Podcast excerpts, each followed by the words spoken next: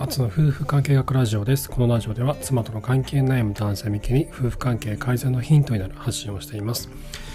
えー、っとですね、今日お話したいことはですね、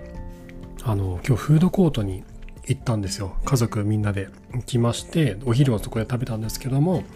うちの妻が隣にいた家族のことをじーっと観察してまして、そこで見かけた、まあ、耳にした夫婦の会話というのがこれはあと3年経ったらこの夫妻から干されるねみたいな話を妻が僕にしてましてこれはやばいやつだねと。これはあと数年したら確実に夫がもう嫌われるねってことを言ってたんですね。で僕はその隣にいた夫婦の会話っていうのをねちょっとタイミングが近かったので僕聞けなかったんですよ。で後から妻から聞いたんですけどああなるほどなと。こういう会話が行われているということは妻の中で不満がどんどん蓄積され続けていってそしていつかきっとそれは2年後とか3年後なんでしょうけど爆発することになってもしくは爆発しないままずっとあのいつ噴火するかわからない火山と一緒にその夫は暮らすことになるんだろうなということをちょっと思ったので今日はその話をしたいなと思います。えっ、ー、と夫婦が共に気づけない蓄積し蓄積し続ける妻の不満とはということでお話をさせていただきます。でこのフードコートであった出来事なんですけど、まあ、妻から話を聞きまして何が起こったのかちょっと共有したいなと思うんですね。で隣のテーブルにいたのは、えー、おそらく30歳ぐらいの夫婦と上があの子供が2人いまして上の子が3歳の女の子で下の子が、まあ、おそらく0歳か0歳児ですね。えっと、でその0歳児の赤ちゃんをお母さんは抱っこ紐でこう前側に抱っこをしていたと。そして、えー、夫はそのテーブルを挟んで妻の向かい側で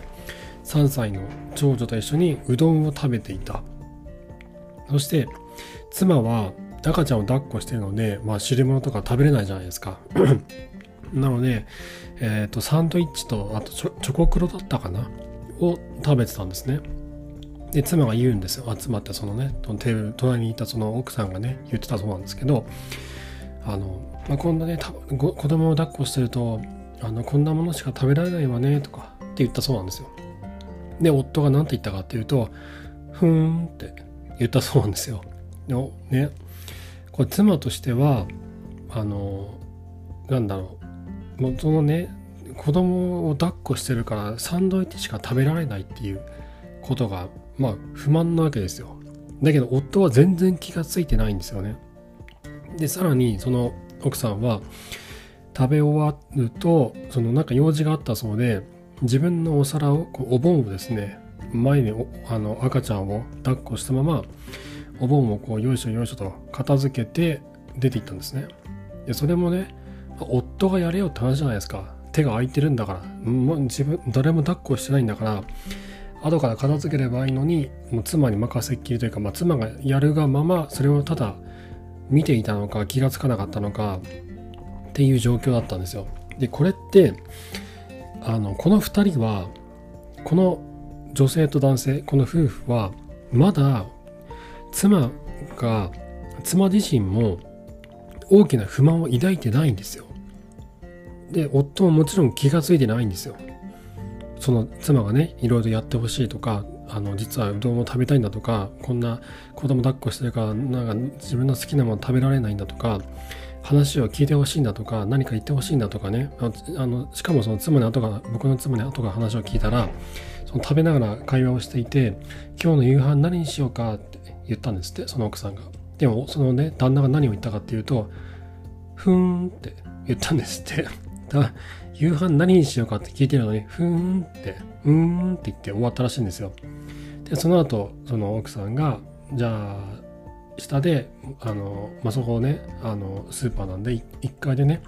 お弁当買って食べ帰よ帰ろっか。ふーんって。またそんな不毛な会話が繰り広げられたらしいんですよね。でこれもあの会話がしたいんですよね女性としては。ちゃんとした人間としての1対1の会話がしたいのに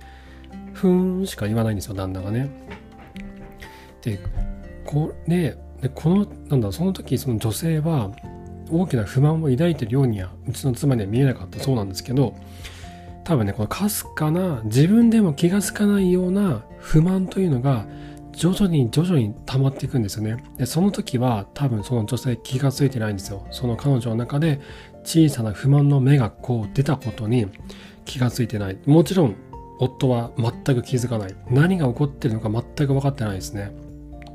これねなんでこんなこと言うかというとね僕自身もそんな感じだったんですよ。まだ子供が0歳とか1歳とかの時って。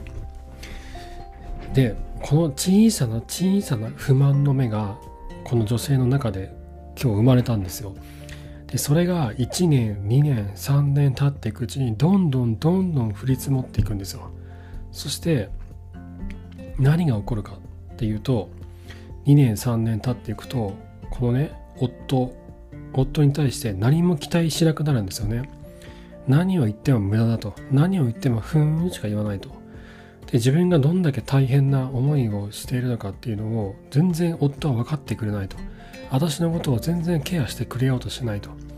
もう夫への殺意に近い恨みが溜まっていくんですね。そして夫への絶望ですね。期待値がどんどんゼロになってきます。何もこの人には期待できないと。そして夫なしでももう平気で暮らしていけるようになるんですね。どんどん育児金がついていきますんで。そしてこれがどんどんと広くなっていくと妻がセックスを拒否するようになってもう完全なるセックスレス状態になっていって夫婦仲はどんどんと険悪になっていくと。これがね多分今日僕らが見た家族の夫婦の3年後の姿なんだろうなと思うんですよね、まあ、僕自身も同じような経験してるのでもうよくわかるんですけどでこれって多分ほとんどの夫婦で起こってる出来事なんだろうなと思うんですよ。この妻がね言っている言葉に対して夫側がすごいこうフレンドリーに「あそうだよね」と「夕飯どうしよっかうん毎日作るのも大変だしね今日は下でお弁当でも買っていく」あ、いいね。お弁当何にしようか。そうだね。中華とか美味しそうだったよ。あ、いいね。中華にしようか。肉まんも一緒に買っていこうか。みたいなね。そんな会話ができる夫なんてもうほとんどいないんですよ。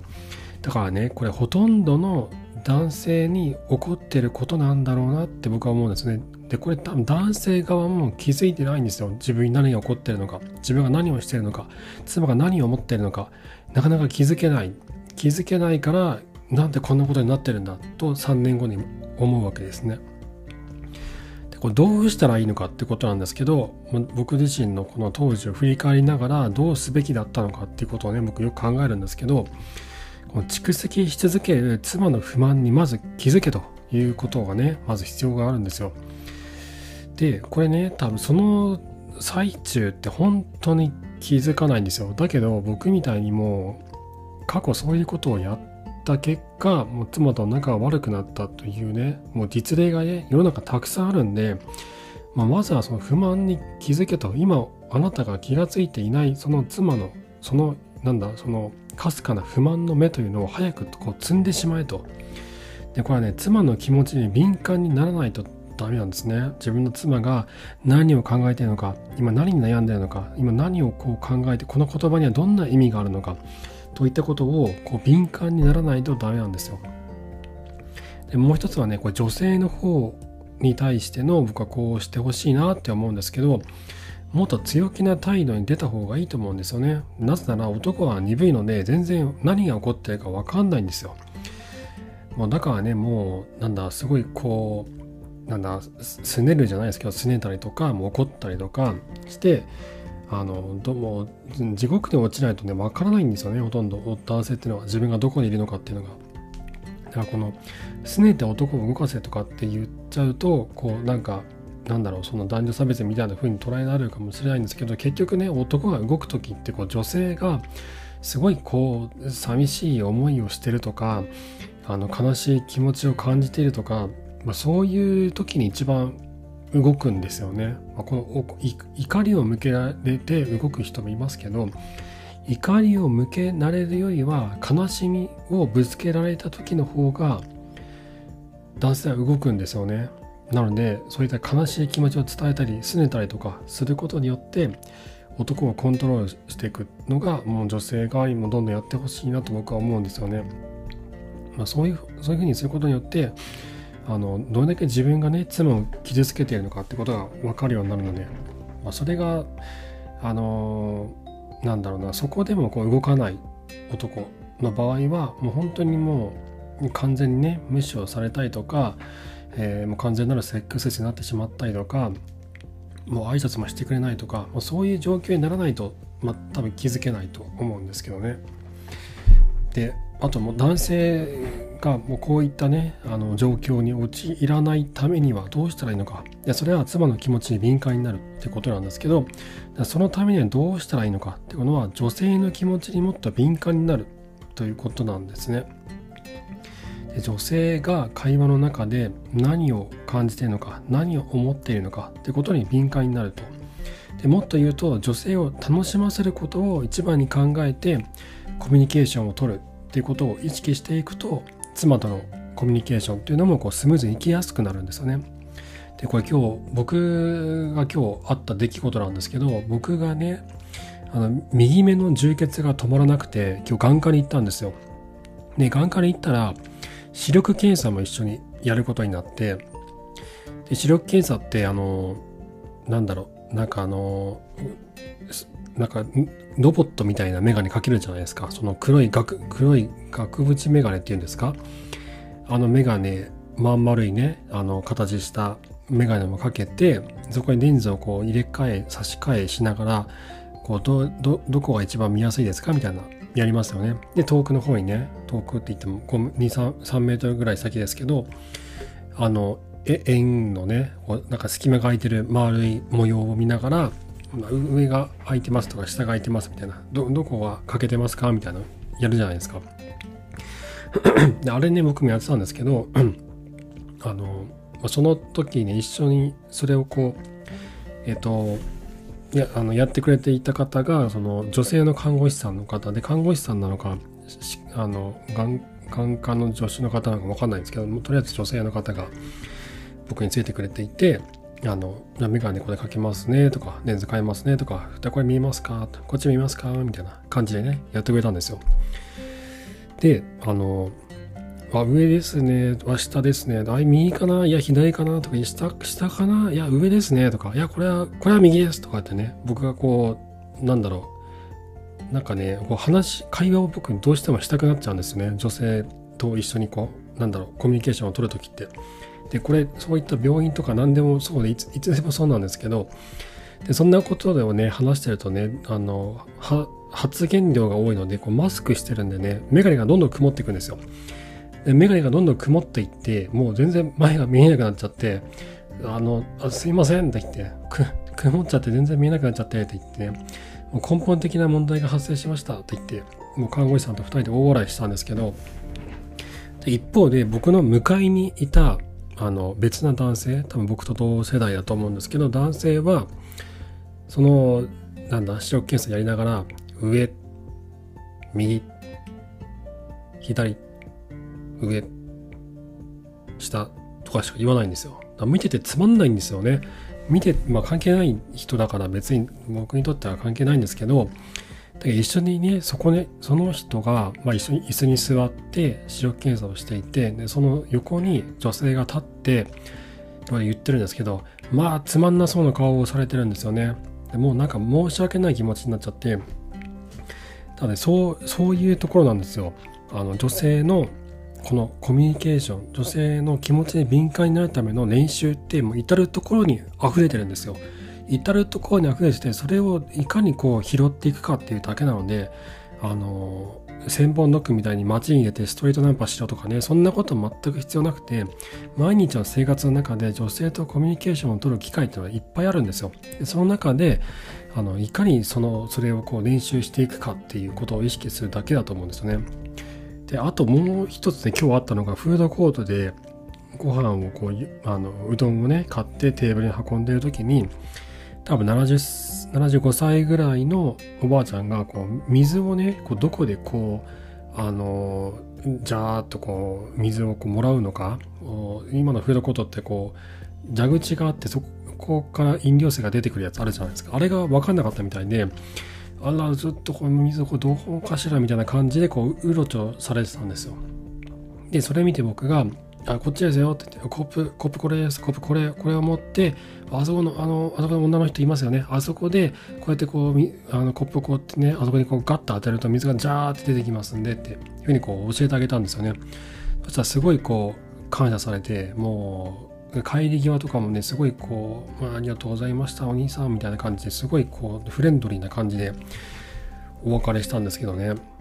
でそういう感じで、もう至る所にそういうコミュニケーションを取る機会ってあるんですよ。でしかもね、そういったことを、ね、やっていくとなん、かね、すごいこう楽しい気持ちになるんですよね、僕も。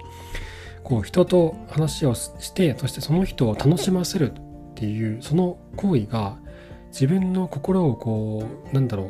こう、楽しい気持ちでいっぱいにさせるんですよね。こう不思議なんですけど、だから、なんだ悪いことはほとんどないと思うんですよね。日常の中に転がっているそういった女性とのコミュニケーションっていうのをどんどん拾っていって、えー、女性の気持ちに敏感になる練習をしていくというのはこれはぜひねやった方がいいなって僕は思ってます。はいということで今日は、えー、夫婦が共に気づかない蓄積し続ける妻の不満とはということでお話をさせていただきました。本当今日僕がフードコートで見たようなこういう何気ない妻の妻自身ですらも気づかない小さな小さな不満っていうのが毎日の生活の中の至る所にあるんですよね。でこれにいかに気がついて妻の気持ちに寄り添っていくかってことがあの当時を自分のね自分の当時を振り返ってもああやっとけばよかったなって思うことがねすっごいたくさんあるんですよね。なのでねまだお子さんが0歳1歳2歳とか3歳とかの方こそもう今ですよ。今こそ妻の気持ちに寄り添って妻との会話というのを妻を楽しませるための会話というのを意識して女性をこう楽しませることっていうことを考えたコミュニケーションとか行動っていうのをとっていく。そうする中で女性の気持ちに敏感になっていってそして妻の気持ちにも敏感になっていって妻が抱く小さな小さな不満の目。小さいんですけども3年後にそれは確実に2人の距離をどんどんどんどん広げていく原因になりますのでそういった小さな目に気づけるようになるのかなと思うんですね。はい、えー、妻との関係悩む方の参考になれば幸いです、えー、質問箱の方で男女問わず、えー、ご相談、えーと、お悩み相談を受け付けておりますのでぜひそちらご利用ください。リンクを貼っておきます。あと妻との関係改善に向けて今その真っ只中にいるという方。と僕自身も同じような道をたどってきたのでそのなんだろうすごいなんだろう孤独なんですよね。妻との関係を改善しようって言っても効果があるのかないのかさっぱり分からなくて妻に大きな変化ってすぐに起こんないんですよね。こっちがちょっと変化を。あのしていこうとしても。なのでね続かないんですよ。妻との関係改善って。であのそういったね継続のためのサポートとして最近僕始めたんですけどあのノートのサークル機能を使ってアズの夫婦関係オンラインカウンセリング松明という名前でカウンセリングアドバイスを行っているんですけどあのそういった方たち同士で、えっと、お互いにこう励まし合ったりとか、えー効果のあった施策とかあとおすすめの家族旅行とか夫婦でも夫婦でも子供と一緒でも楽しめる家族旅行とかあとおすすめの本とか、そういったことをね、こう、お互いにこうシェアし合うような、えー、コミュニティというのを作ったんですね。で、これは、えっ、ー、と、その、僕の夫婦関係改善のカウンセリングサークルに入っていただいた方が参加できるようになっていますので、今まさに妻との関係を改善しようとして、その真っ只中にいると。そして、あの、一人でやっているんだけども、これが正しいのか、どうしどうしたらいいのかと、わからないとで一人でやっていくのはとても孤独で続きそうもないという方はぜひご連絡をください、えー、僕らが一緒に伴走していきますえっと、こちらの、あのサークルの方のリンクも説明欄に貼っておきますので、ぜひご覧ください。はい。ということで、今回も最後までありがとうございました。それではまた明日お会いしましょう。さようなら。